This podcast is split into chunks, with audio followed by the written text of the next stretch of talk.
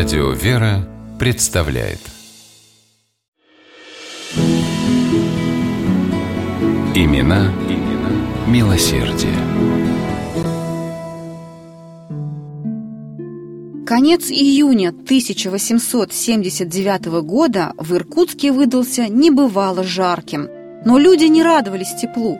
Жители города бродили по выжженным дотла улицам, на которых еще совсем недавно стояли их родные уютные жилища. Несколько дней назад в Иркутске вспыхнул пожар. Огонь быстро распространялся, пожирая все на своем пути. Пожарные команды не успевали потушить одно здание, как загоралось еще десять. Два дня над Иркутском полыхало зарево. Город стал похож на пепелище. Выгорело 75 кварталов, больше трех с половиной тысяч жилых домов – Сгорели архив, музей, библиотека, училище. Тысячи семей потеряли крышу над головой. Погорельцы, у которых оставались какие-то средства, снимали углы в уцелевшей части города. Вопреки всем законам милосердия, сдавались они за баснословные суммы. Те же, у кого денег не было, строили шалаши на берегу Ангары. Буквально за несколько месяцев до этого опустошительного пожара в Иркутск на постоянное место жительства вернулся Владимир Платонович Сукачев. Сын иркутского чиновника, он обучался естественным наукам в Киевском императорском университете Святого Владимира и, завершив учебу, какое-то время работал в Киеве. Пожар не затронул дом, в котором поселилась семья Сукачева. Владимир Платонович счел это чудом и, стоя на коленях перед образом Спаса Нерукотворного, пообещал позаботиться о тех, кого несчастье лишило крова и средств к существованию. В уцелевшем престижном районе Иркутска на второй Иерусалимской улице Сукачев приобрел большую усадьбу с жилым домом в несколько этажей, садом и огородом и открыл приют для пострадавших во время пожара – в нем расположились одинокие женщины, старики, дети, потерявшие родителей, бедные семейства, не имеющие средств. За теми, кто не мог обслуживать себя самостоятельно, ухаживали сиделки и нянечки. Владимир Платонович из собственных средств платил зарплату персоналу и выделял небольшое, но достойное содержание обитателям приюта.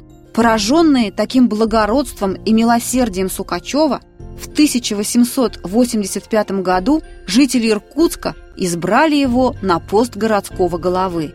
И не ошиблись, доверив город умному, деятельному, искреннему и чуткому человеку.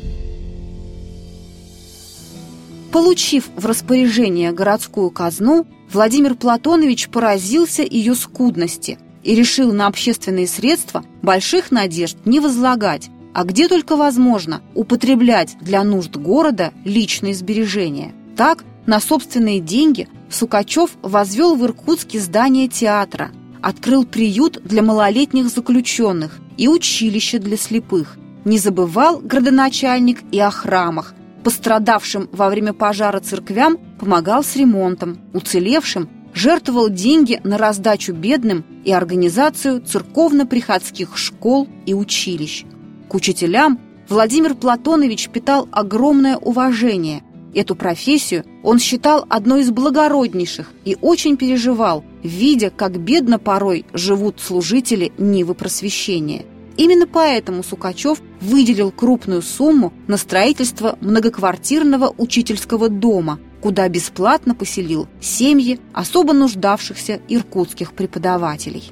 Неустанно трудился Сукачев на благо города, но даже при такой занятости находил время для любимого дела.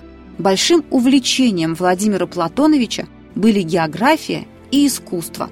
Он покровительствовал ученым. В 1883 году выделил средства путешественнику Потанину на организацию экспедиции в Монголию.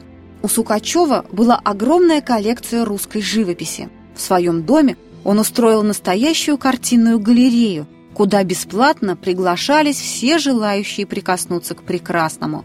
Впоследствии его коллекция стала основой фондов Иркутского художественного музея, которому в 1989 году было присвоено имя Владимира Платоновича Сукачева.